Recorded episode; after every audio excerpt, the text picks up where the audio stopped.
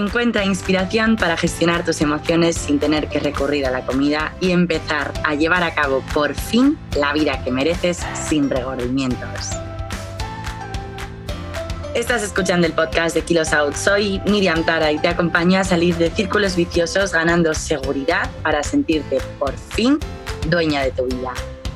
Me encantará compartir contigo lo que a mí ya me ha funcionado, porque no se puede acompañar a nadie a ningún lugar donde no hayas estado antes.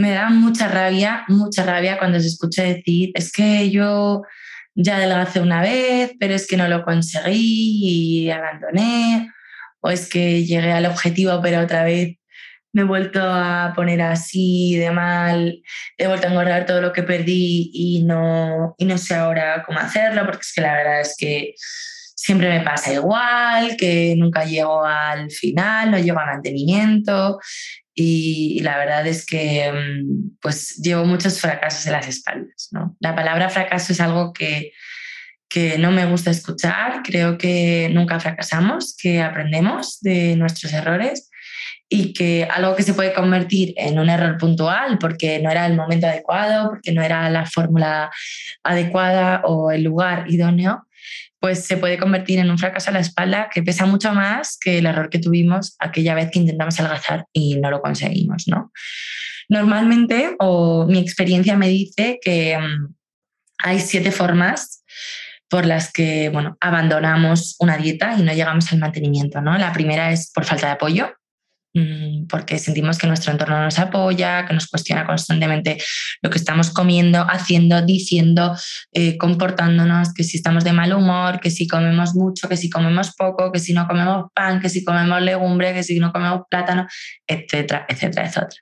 Entonces, por eso para mí es fundamental, y yo os he hablado un montón tanto en mis redes sociales como en más episodios del podcast, del grupo de apoyo. Creo que tener una red que te entienda, que te valore, que te apoye, que te que te dé alas en tu proceso es básico para continuar, para sentir que estás yendo por el buen camino y para realmente disfrutar del proceso. ¿no?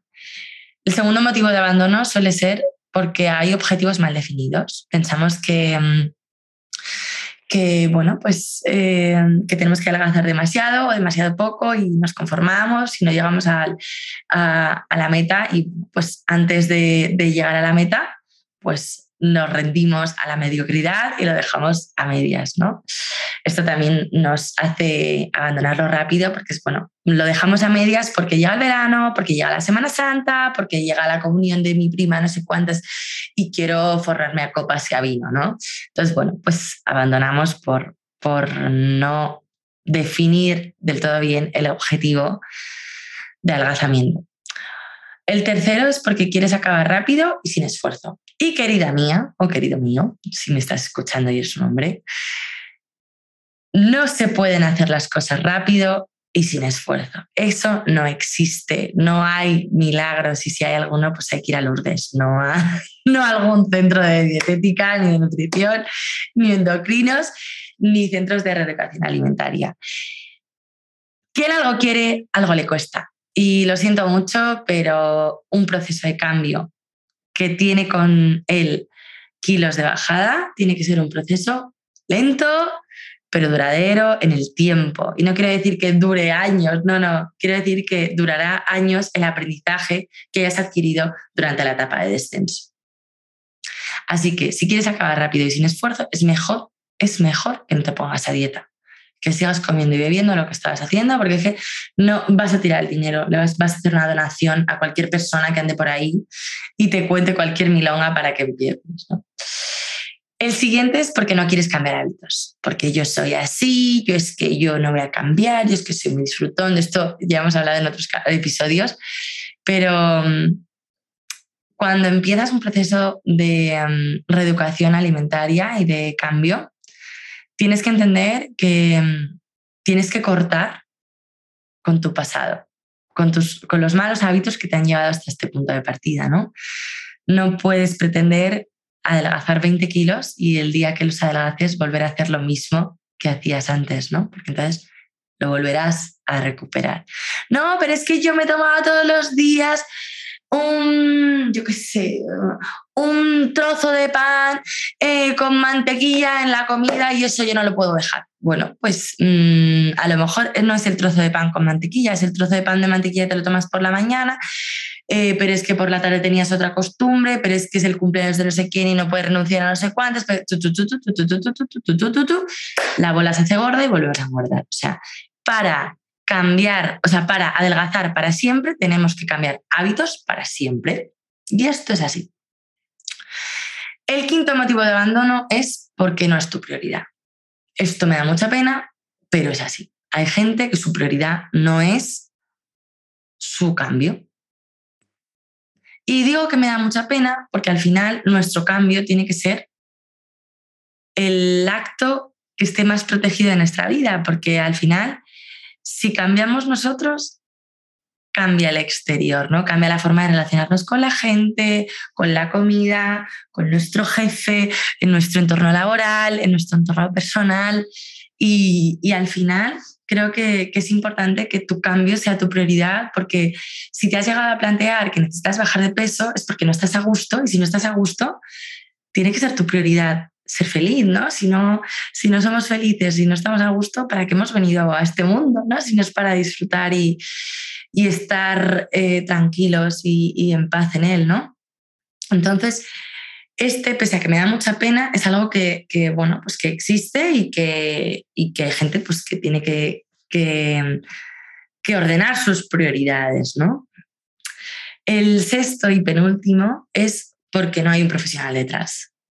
Hemos hablado en otros episodios de los opinólogos y de las cuentas de Instagram que seguimos y de todo lo que leemos y de la sobreinformación al fin y al cabo.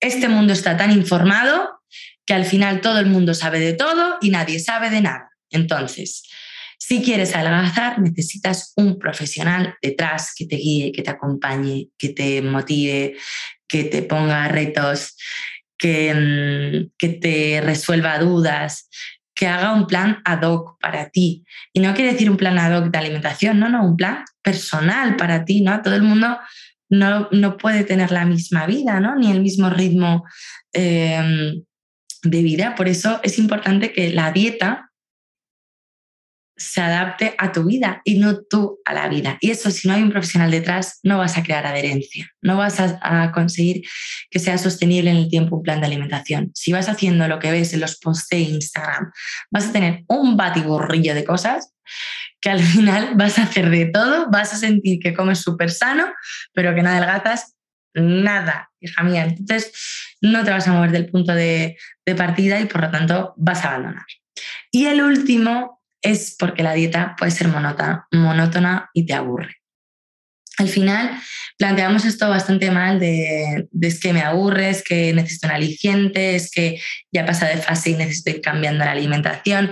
Esto es algo que lleva error porque al final lo primero que tenemos que entender cuando nos eh, metemos en un proceso de cambio, de transformación, es que algo en nosotros ha cambiado. Esto ya lo he dicho antes, pero es importante que lo entendamos porque al final no nos vamos a ir recompensando con comida, nos vamos a ir recompensando con cosas muchísimo más importantes que la comida. O sea, no es cada cinco kilos o cada dos semanas cambiamos el plan de, de, alimentación. ¿Para qué vamos a cambiar el plan de alimentación si te está funcionando?